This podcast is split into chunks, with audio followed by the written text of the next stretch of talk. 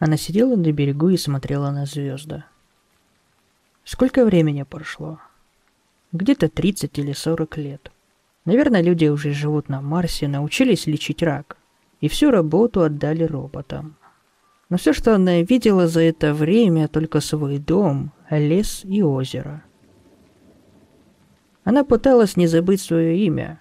Когда-то давно, когда она еще общалась с людьми, ее звали Марина. Но с людьми она не говорит уже более 30 лет. За ее спиной на небе загремело. Значит, опять будет дождь. Дождь здесь шел постоянно, почти половину дней в году. Очень часто даже зимой на улицах села и в огромном пустом лесу. Местность все-таки была южная, и зимы, по сравнению с более холодными областями страны, здесь не было вообще. Все это рассказывала Марине местная бабушка на остановке рядом с магазином и сельсоветом. Они сидели на лавочке под бетонным навесом, на главной и, наверное, единственной площади села. У Марины в руках был маленький рюкзак, и бабушка спросила, «А ты к кому приехала, Любонька? У тебя тут родственники?» «Нет», — она улыбнулась. Было видно, что она с самого начала ждала этот вопрос. «Я тут купила дом, буду здесь жить». «Да ты что?» – бабушка удивилась. «Здесь-то? В этой глухомане?» «Ой, Любонька, отсюда вся молодежь наоборот уезжает. На что ж ты тут жить будешь? Жить есть на что». Марину этот вопрос совершенно не волновал. «Я в городе нормально поработала. Может, пару лет и отдохну». «Отдохнуть?» Кто бы мог подумать? Бабушка опять начала жаловаться на жизнь. Но Марина уже не слушала. Она смотрела на небо.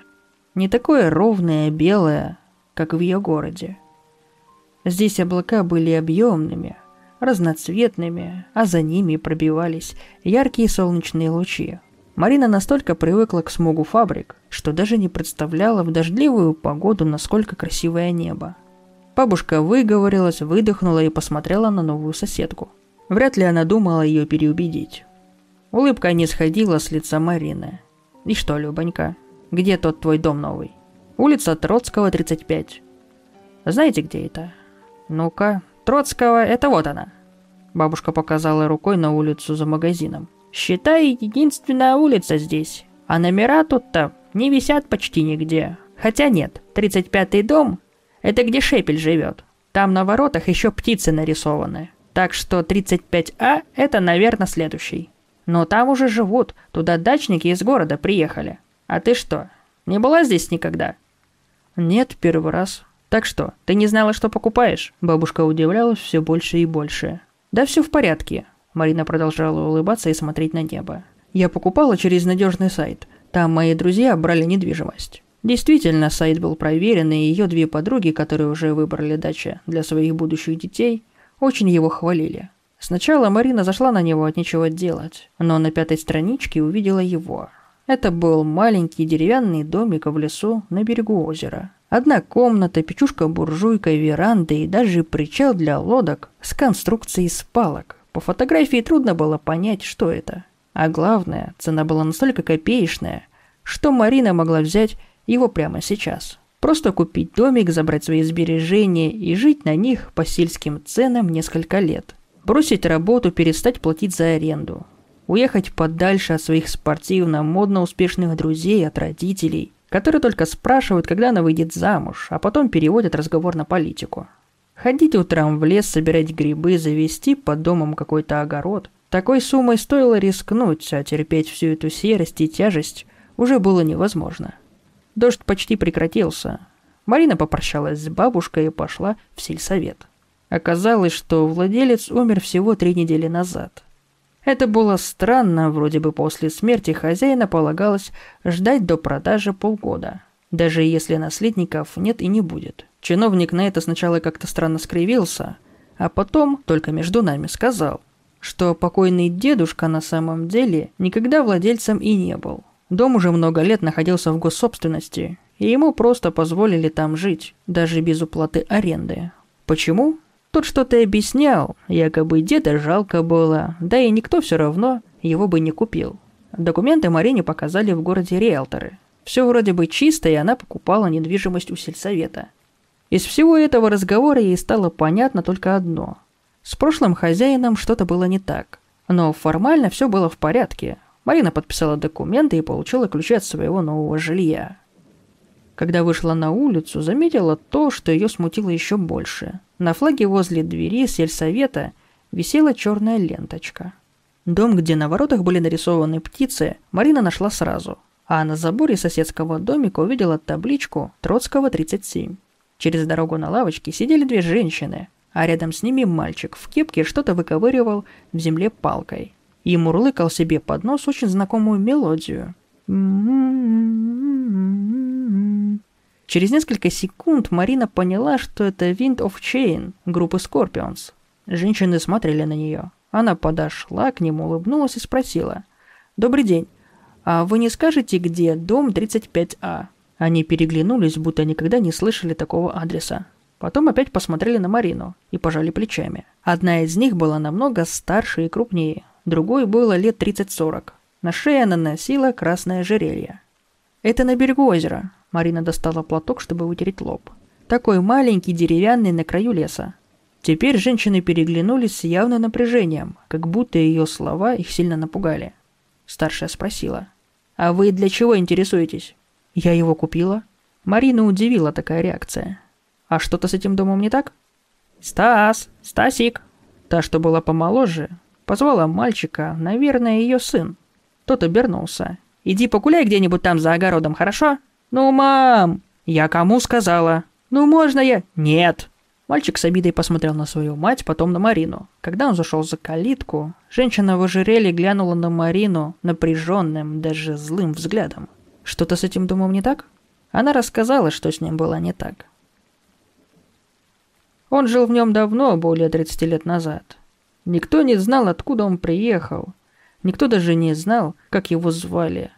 Он никогда не разговаривал. Скорее всего, мужчина был немой. Но находились люди, которые знали язык немых и пытались с ним поговорить жестом рук. Им он тоже ничего не отвечал. Чем он питался, было непонятно. Возле его дома не было ничего похожего на огород. Его никогда не видели в селе. Его вообще никто никогда не видел до захода солнца. Скорее всего, днем он просто спал.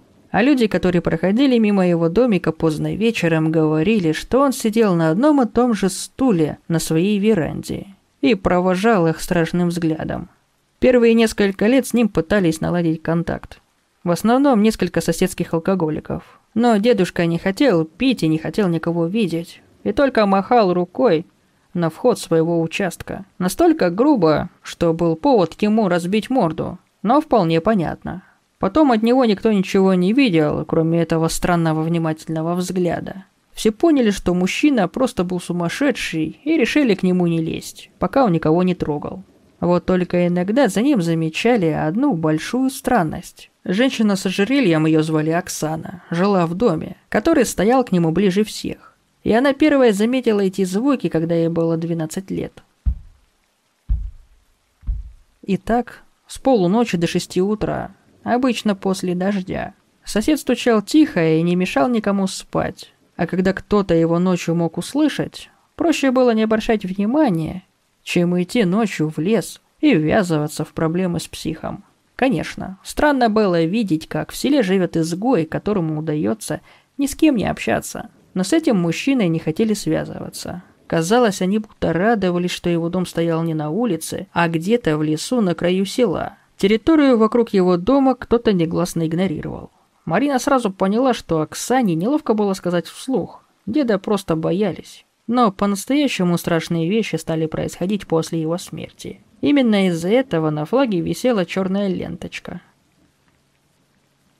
Три недели назад без вести пропал тракторист Степан. Последний раз его видели поздно вечером. Он сказал дочке, что сейчас придет. Ушел по направлению к тому самому дому и никто его больше не видел. А через сутки не смогли найти дядю Володю. Где-то после полуночи он вышел во двор. Жена подумала, что ему захотелось в туалет или перекурить, а он таки не вернулся. Прочесали лес, опросили соседей, осмотрели домик покойного сумасшедшего. Нигде не было следов пропавших. Через неделю исчезла девятилетняя Настя Кульженко. На этот раз, кроме местного полицейского, он тут был один.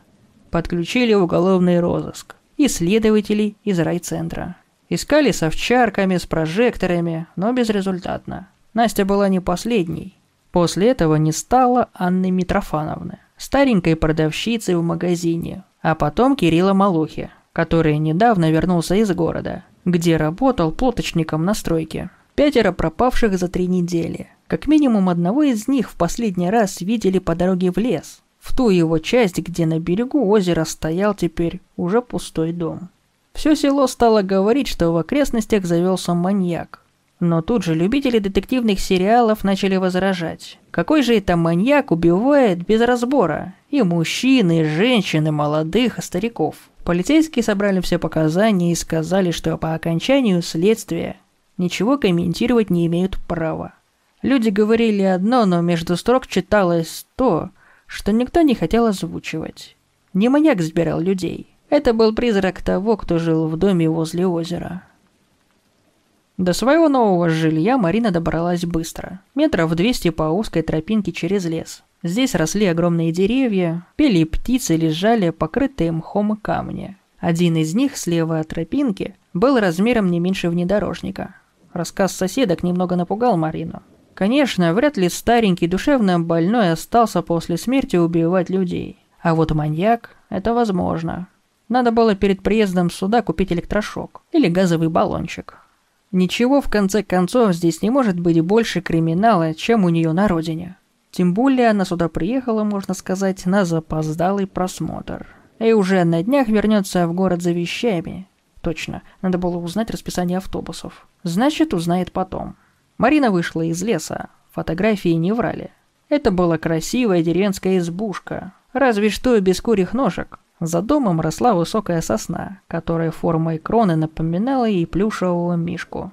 Двускатная крыша с дымоходом и веранда, которая выходила не ко входу в домик, а к берегу, что вполне логично. Перед домом она достала ключ, открыла большой висячий замок на двери, и как только зашла, сразу же начала замечать первые странности. В единственной комнате 3 на 3 метра из мебели была только кровать и тумбочка с зимним одеялом внутри. Возле стены печка-буржуйка. За ней на полу находился коробок спичек. Сначала она подумала, что после похорон или во время поиска пропавших отсюда вынесли большинство вещей. Но на гвозде у входа висела куртка, под ней резиновые сапоги. В углу топорика на тумбочке стоял стакан. Больше не было ничего. Марина перестелила постель, распаковала вещи, села на кровать. И еще раз огляделась. Одно дело спортивный образ жизни, но это уже было слишком. Хорошо, допустим. Покойный мылся в озере. Без электроники люди раньше тоже как-то жили. Кстати, надо будет сюда купить генератор. Но почему-то нет ни посуды, ни вилок и даже мусорного ведра. Что этот человек ел больше 30 лет? Кстати, и соседи говорили, что у него не было даже огорода. Марина вышла из дома и посмотрела вокруг. Может быть, он питался грибами или кроной деревьев, или охотился в лесу с топором. Может, рыбачил и где-то есть удочка. Но и к этому добавилась еще одна странность. Нигде на участке не было даже туалета. Веранда была пустая, продолжение крыши сверху и полу снизу, между ними два деревянных столика. Там стоял стол, перед ним тумбочка, а на ней алюминиевая ложка. Ни тарелки, ни кастрюли, а просто ложка. И хотя Марина уже видела здесь много ничего необычного, Кое-что ей показалось особенно странным. Казалось бы, если ставить стол на берегу озера, то именно для того, чтобы на озеро смотреть. Но тут все наоборот. Стул стоял к озеру спиной. Его ножки были прибиты гвоздями к полу. Зато само озеро, в отличие от дома, выглядело нормальным. Чистое, прозрачное, на несколько метров в глубину. Поверхность воды уходила за горизонт, но недалеко. Было видно верхушку деревьев на другом берегу. Возле веранды стояло что-то похожее на лодочный причал, правда, длиной всего 2 метра и без лодки, а на дальнем его краю все та же деревянная конструкция, которую Марина не смогла узнать по фотографии. И когда подошла к ней, догадалась почему. Такое она видела только один раз в жизни в передаче по энтографии. Перед ней стоял журавль. Не птица, конечно, а устройство, что-то вроде колодца. Правда, в той передаче журавлем все равно брали воду из-под земли, а здесь он стоял на берегу. Значит, бывший хозяин пил прямо из озера, и причал не был причалом. Его построили для того, чтобы черпать ведром на достаточной глубине. Марина разделась, несколько минут поплавала и вернулась к берегу. Сначала подумала попробовать воду, но засомневалась. Пить прямо из озера, даже без кипячения, у нее еще оставалось где-то литр минералки, которую Марина купила в автобусе, потом докупит в магазине и заодно узнает расписание. А когда здесь будет стоять генератор, тогда можно будет купить электрочайник и набирать воду шуравлем. Она повернулась, чтобы вернуться в дом. Но заметила кое-что интересное. На камнях, которые выглядывали из воды, на одном уровне, несколько сантиметров выше поверхности, были горизонтальные белые полосы. Неужели в этом озере столько соли, что они оставляют осадок? Может, пить эту воду все-таки вообще не стоит? Она подошла поближе к камню, потом к другому, потом к третьему. Нет, вода, видимо, была нормальная, потому что дело было совсем не в солях. Все полосы были нарисованы белой краской. Марина вернулась в дом, переоделась и легла на кровать. По обе стороны от двери находились два небольших окна, и через них она видела, как солнце заходило за лес. Там за ним было село, Оксана со своим сыном Стасом и другие люди, кроме тех пятерых, которые пропали за последние три недели. Впрочем, не исключено, что где-нибудь совсем неподалеку отсюда. Она оглянулась в сторону озера, и поняла, что была еще одна странность, которая маячила где-то на фоне ее мыслей с тех пор, как она зашла в этот дом. Единственная стена, на которой были окна, смотрели на дорогу. В противоположной же стороне веранды не было ни одного отверстия, а за ней на этой самой веранде находился стул, развернутый спинкой к берегу. Похоже, что тот, кто построил этот дом, очень не хотел смотреть на озеро. Марина, как только проснулась, решила исследовать ближайшую часть леса. Например, дойти до другого берега озера. Она спустилась с невысокого, но крутого холма и через несколько минут вышла к маленькому оврагу, за которым увидела глиняный утес. Ей сразу захотелось назвать его сырным, потому что его желтый склон весь был в дырочках. Насколько она помнила, это были норы ласточек. Здесь было очень красиво. Не валялись пустые пивные бутылки не было вечного шума трассы, и вообще сам лес был гораздо более похож на лес, чем тот, к чему она привыкла. Пятиметровой ширины полоса, насаженной тополями между полем и дорогой. Деревья здесь никогда не были метровой ширины и выше, чем десятиэтажный дом. Еще через полчаса она вышла к высокому гранитовому камню возле озера. Залезла на него, посмотрела на другой берег и увидела ту самую сосну в форме плюшевого мишки – и даже верхушку своей крыши. По дороге назад нашла удобную широкую тропинку, которая вывела ее к камню размером с внедорожник. От него Марина повернула налево и вышла к дому. Во время этого похода она допила весь свой запас воды. Солнце к тому времени уже садилось, и магазин, скорее всего, закрылся. Наверное, стоило все-таки попробовать воды из озера. В конце концов, выглядела она чистой. Прошлый хозяин тоже ее пил и прожил долго. Да и до ближайшей фабрики было, наверное, километров сто. Она прицепила ведро к журавлю, достала воды и зачерпнула себе чашку. Принюхалась, попробовала. Потом выпила до дна. Вполне нормальная вода. Свежая, холодная. Гораздо лучше хлорки из-под крана. Правда, чувствовался какой-то горьковатый привкус. Но так было даже вкуснее, похоже на дорогую минералку. Она напилась и наполнила бутылку на завтрашний поход. Первые несколько дней Марина то и делала, что исследовала лес. Здесь летали огромные насекомые, бабочки, жуки и стрекозы. Росли растения, которых она не видела никогда в жизни. Иногда она замечала оленей, белок, барсуков и всегда боялась, что когда-нибудь встретит медведя или кабана. Марина уже третий день планировала зайти в магазин, чтобы купить себе что-нибудь поесть. Но на самом деле перемена обстановки очень понизила ее аппетит. Она с трудом доедала те несколько бутербродов, которые она взяла с собой в дорогу, просто чтобы они не испортились. На дне рюкзака еще валялась пачка сухарей с изюмом. Но это было на потом. Главное было не забыть набрать из озера бутылку воды перед походом в лес. Несмотря на вечно влажный воздух, пить хотелось часто, и казалось, что ее слегка горький привкус очень освежает в таких походах. Наконец-то под вечер Марина таки решила пойти к центру села, чтобы зайти в магазин, заодно узнать, когда будет автобус в город. Все эти три дня она ходила только по лесу вокруг озера и умудрилась потеряться на 200-метровой тропинке, которая вела к улице.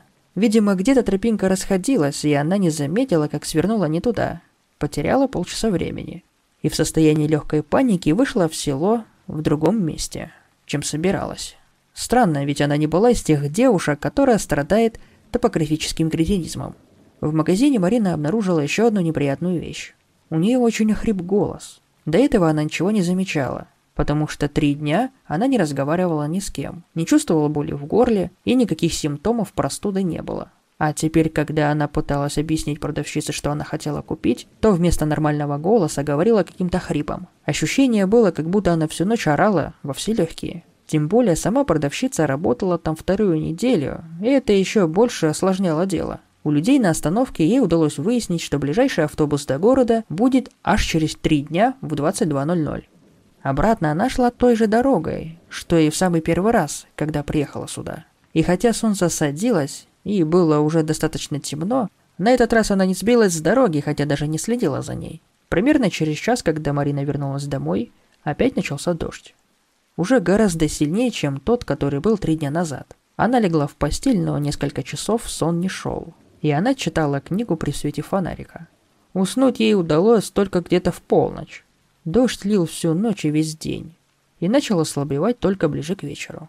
Когда Марина вышла к озеру, то заметила, что отметки белой краски уже находятся ниже уровня воды. Этой ночью ей опять было трудно уснуть.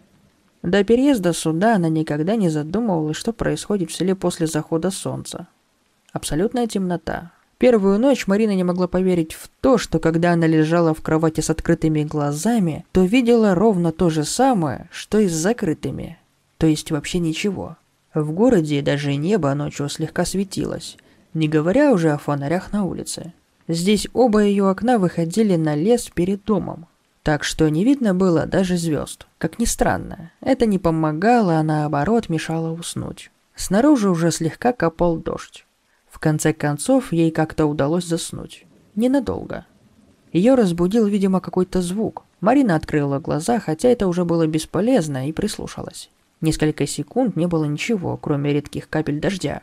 Но потом за стеной, которая примыкала к веранде, она услышала то, от чего по всему телу у нее пробежали мурашки – Это было похоже на то, как будто по траве тащили какой-то очень тяжелый мешок. Только не было слышно шагов, как если бы этот мешок тащился сам по себе. Шорох был ритмичный и перемещался теперь вдоль правой стены дома. Там явно кто-то был, и он двигался по направлению ко входу. На Марину напал ступор. С одной стороны, она боялась оставаться беззащитной, когда этот кто-то Неужели тот самый баньяк начнет выламывать дверь или еще хуже, догадается просто разбить окно? С другой стороны, только одна мысль встать с кровати, чтобы взять топорик возле печки и просто посветить на дверь фонариком, и тем самым, возможно, привлечь его внимание, пугало ее до невозможности. То, что издавало этот шорох, теперь было возле угла дома.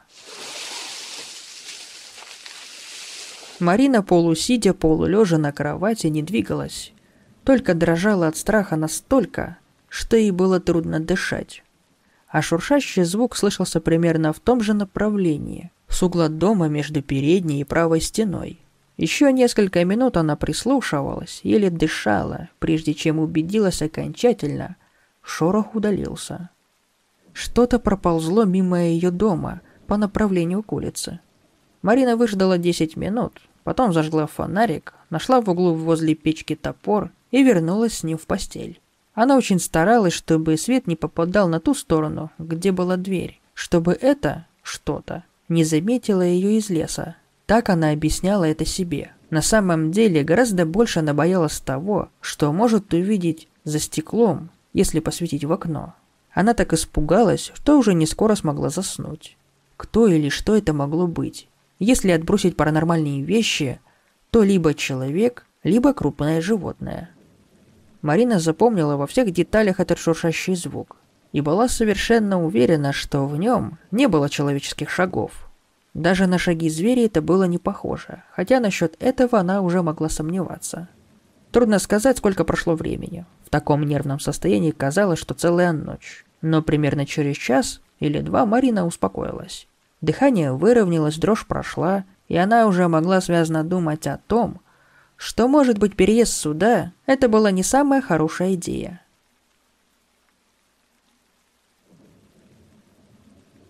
Состояние паники и ступора прошло. Никаких звуков, кроме редких капель дождя, не было. Поэтому Марина реагировала немного спокойней, когда опять услышала шорох. Она просто лежала в кровати с фонариком и топором совершенно неподвижно. Существо поползло в обратном направлении. Из леса шорох приблизился к углу дома, мимо правой стены, потом ушел куда-то в сторону веранды. Только потом Марина услышала совершенно другой звук и внезапно поняла, что именно он и разбудил ее час назад. Это был плеск воды. Существо нырнуло в озеро. Наверное, это был какой-то зверь. Медведь или кабан, или волк. Ночью он шарил вокруг дома, и хоть Марине показалось, что размером существо было не меньше свиньи, но перепуганное воображение все могло преувеличить. Так что вполне это мог быть волк. И еще оставался самый банальный вариант. Просто соседская собака, которую отвязали ночью, с поводка погулять.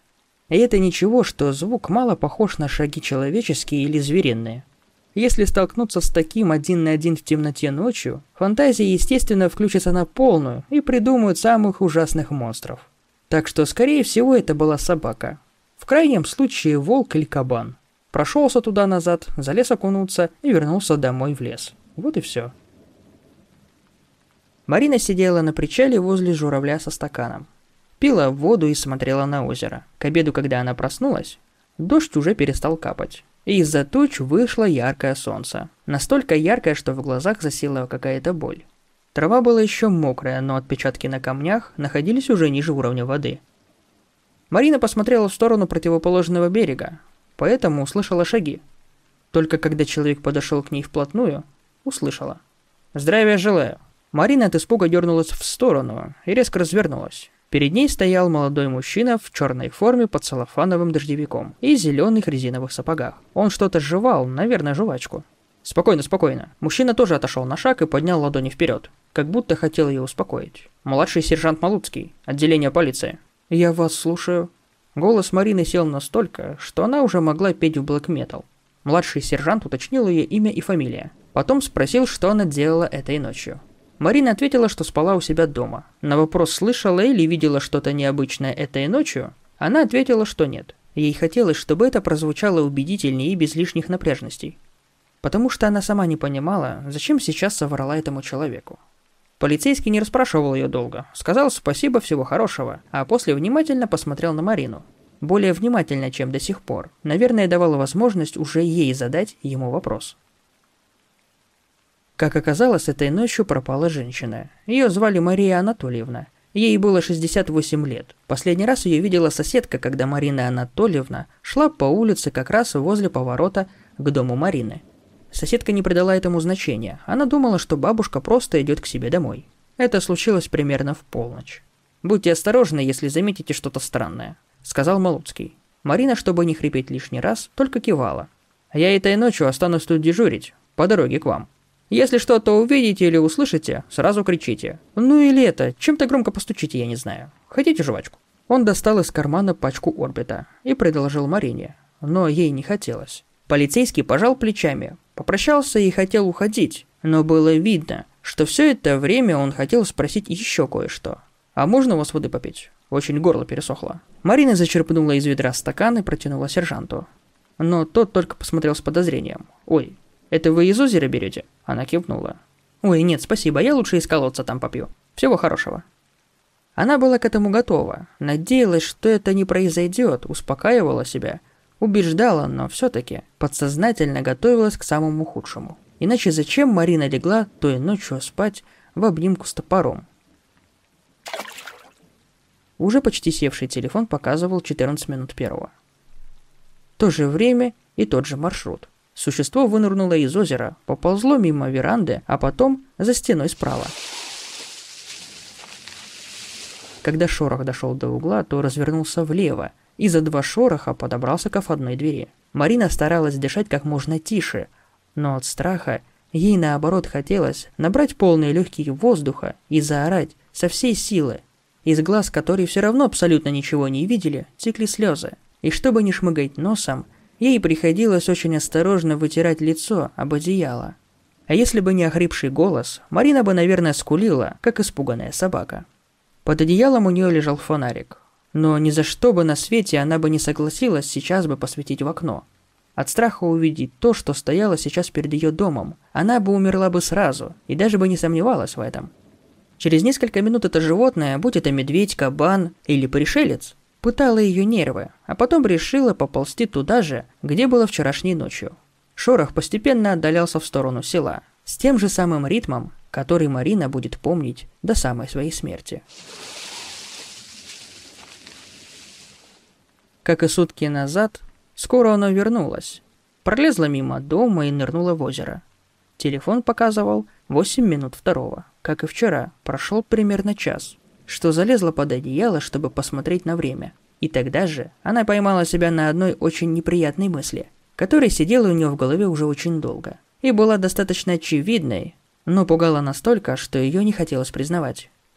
Не было никакого смысла прятаться от этого существа. Она точно знала, что Марина здесь. Этой ночью она смогла заснуть только тогда, когда небо начало светать. Проснулась в 7 часов вечера, вспомнила, что происходило в полночь, и ее порвало. Марина ударилась лицом в подушку и разрыдалась. Ей же просто хотелось спокойной жизни. Ни миллиардера на Бентли, ни дачи в Испании, ни Нобелевской премии, только жить в глухой провинции, отдохнуть хотя бы от всех пару лет. И чтобы никто не трогал. Почему именно ей достался тот дом с сумасшедшим маньяком? Думала она. И била кулаком в матрас. Почему? Минут через десять она успокоилась и вышла наружу. Есть ей уже совершенно не хотелось, а хотелось искупаться. Она подошла к причалу и разделась. Плевать ей хотелось сейчас на это существо. Оно все равно вылезет только через несколько часов. Марина спрыгнула в воду и отплыла от причала. Нырнула с головой, чтобы смыть слезы. Наверное, надо будет уезжать. И не для того, чтобы перевести сюда оставшиеся вещи, а наоборот, чтобы унести отсюда ноги. Она вынырнула и поплыла обратно. Или, может быть, не стоит? По какой причине это животное ее трогает? Да и вообще, где доказательства, что людей убивает именно это существо? Лазить ночью вокруг дома – это еще не преступление. Она вылезла на причал, вытерлась, оделась и напилась воды из ведра. Побудет здесь еще какое-то время, мало ли как будут развиваться события. Какой-то маленький белый предмет выглядывал из травы неподалеку от берега и привлек ее внимание. Марина нагнулась посмотреть. Это была упаковка орбита. А отметки на камнях все еще находились ниже уровня воды. На сборы у нее ушло около получаса. Зарядки в телефоне оставалось только на 2%. Все эти дни Марина вообще его не использовала. И хотела сэкономить батарею, и когда-нибудь выбраться в село, чтобы подзарядиться. Но уже было поздно. На часах было без десяти восемь. Солнце уже почти зашло за линию леса, и у нее оставалось больше двух часов до автобуса. И если бы за то время, пока она здесь жила, не случалось ничего необычного, то Марина даже бы не торопилась. Но сейчас она чувствовала, что запас времени ей очень нужен. Она закрыла дверь на замок и в последний раз посмотрела на свой дом, куда она больше никогда бы не хотела возвращаться. Казалось, ничего не изменилось. Избушка без курих ножек, высокая сосна с кроной в форме плюшевого мишки, лес и озеро.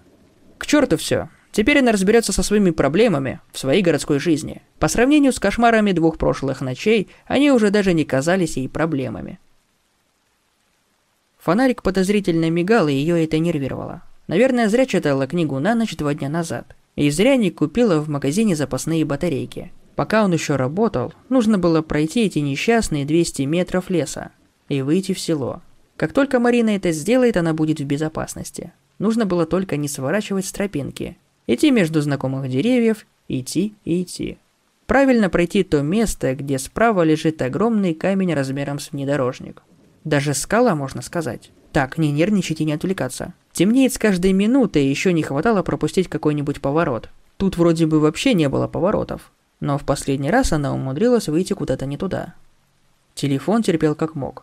Когда Марина посмотрела на него последний раз, часы показывали без 29. А вот фонарик подвел ее, когда был нужен больше всего. Тропинка давно потерялась, и она стояла посреди совершенно незнакомой местности. Вокруг все были те же деревья, кусты и камни, но она уже не понимала, куда идти и откуда пришла. Она пыталась кричать, но голос сел настолько, что не было слышно даже хрипа. Пыталась стучать по деревьям, камнями и ногами. чтобы кто-нибудь ее услышал, но только быстро устала. И все равно стояла совершенно одна. Света уже почти не было. Ветки деревьев с трудом можно было отличить от неба, а лес со всех сторон сливался в одну сплошную черную полосу. Марина упала на колени и зарыдала. Уже второй раз за сутки. Наверное, подсознательно она просто хотела восстановить силы, потому что когда слезы закончились, ей в голову пришла идея. Даже в таком состоянии она понимала, что эта идея была совершенно бредовая, продиктованная только паникой и отчаянием. Возможно, будет даже лучше, если она не станет этого делать. Но с другой стороны, природа не просто так придумала панику, правда? В критической ситуации, когда логика не может предложить никаких вариантов, остается просто выбор.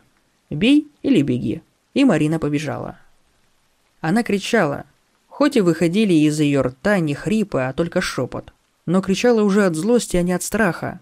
Левую ладонь, которую она выставила перед лицом, защищая ее от случайных попаданий веток в глаз, правда от камней и ям под ногами, не защищала ничего. И сколько раз Марина упала, она даже не пыталась считать. Штаны на коленях порваны, на лице и на руках появилась целая сеть ссадин и порезов. И вообще вся одежда была в грязи и листьях. Когда она наконец-то увидела в черной кроне деревьев почти незаметный просвет темно-синего неба. Из нее вырвался нервный смех, и Марина замедлила шаг, чтобы отдышаться. Просвет увеличивался и опускался до горизонта. Было видно, что она выходит к какому-то большому открытому пространству. Наверное, к полю. Или дороге. Слева и впереди от нее было что-то большое черное. Трудно было сказать что, потому что что-то кроме неба черное теперь было все. Но скоро она подошла поближе и увидела, что это был высокий камень. А когда приблизилась к нему вплотную, то разглядела, что этот камень был гранитный. Медленно, уже без улыбки, Марина прошла еще несколько метров дальше. Раздвинула ветки куста и увидела на горизонте напротив себя высокую сосну, скромной в виде форме плюшевого мишки. «Нет, нет!» К ней начала возвращаться паника, и последние метров десять она пробежала. Она бы могла бежать дальше, но дальше было озеро. Марина пыталась закричать во всю мощь своих легких, только никто ее не услышал. Она даже удивилась, насколько просто нашла дорогу к дому. Тропинка была четкая, широкая между деревьев в нескольких метров, слева маленькая поверхность озера. Она прошла мимо оврага, потом немного сырного утеса, где жили ласточки поднялась на холм и минут через десять вышла к камню, тому самому, размером с внедорожник, за которым дорога раздваивалась. Справа было село в нескольких минутах ходьбы, а слева дом. Марина не знала, какой сейчас час. Скорее всего, ее автобус ушел несколько часов назад, но это уже было неважно. Пора возвращаться домой. И как только она это подумала, то услышала тот самый звук, от которых ее волосы зашевелились. Звук шел справа. Существо двигалось обратно в озеро. Марина спряталась за камнем, прижалась к нему спиной, замерла. И когда прислушалась, то поняла, что этот звук как раз чем-то отличается. Как будто, кроме этого шелестения, она услышала что-то еще. Шорох приближался и уже был прямо за ее спиной. Но на фоне его был как будто человеческий голос, только этот голос не говорил, а издавал какое-то мычание. Было трудно разобрать, но похоже это была музыка. Голос, кажется, детский. Мурлыкал очень знакомую мелодию.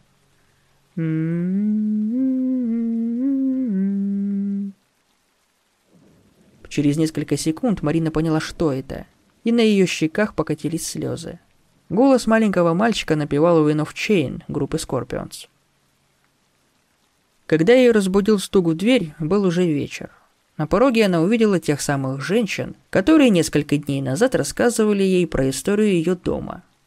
Бабушка с деревянной палочкой и молодая, теперь уже без красного ожерелья. Кажется, ее звали Оксана. Она была вся на нервах, практически в истерике, и говорила, в основном бабушка.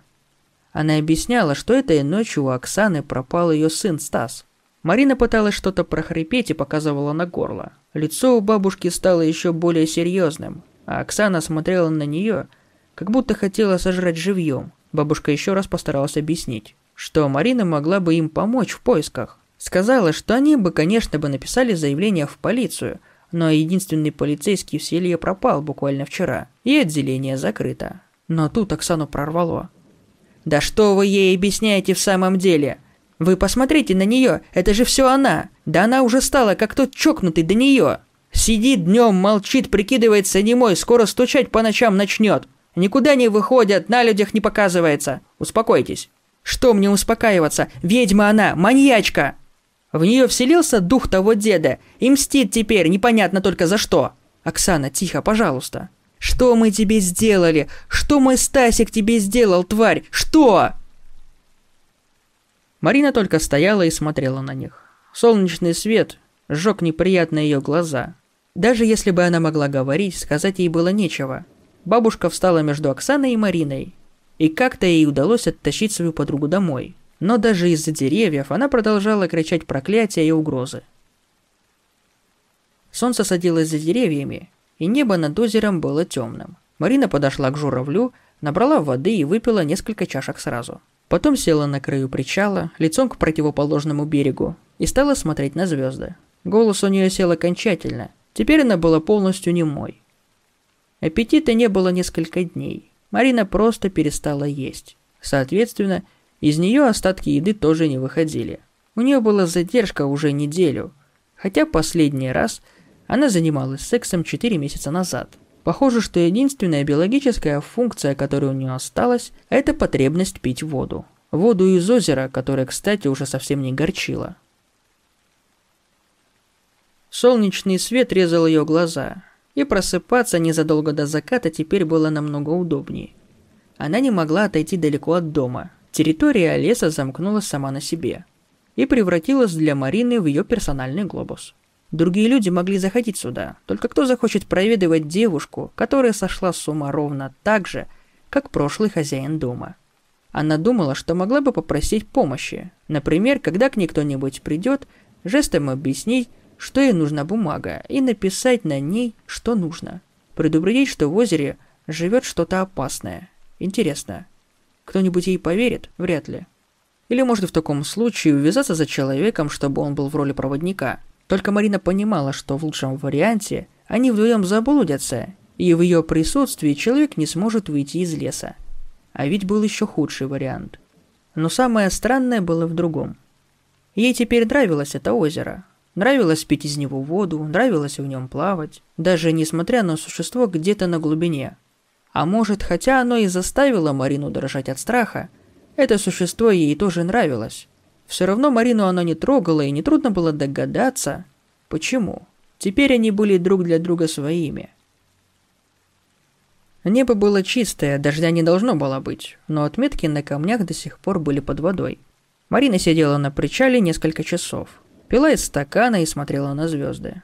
Когда уже приблизилась полночь, встала и пошла обратно. Ее бил сильный озноб. И не от холода, а от страха. Несмотря на то, что все факты уже слаживались в одну единую картину, ей до сих пор было очень страшно. Но теперь она знала, что нужно делать.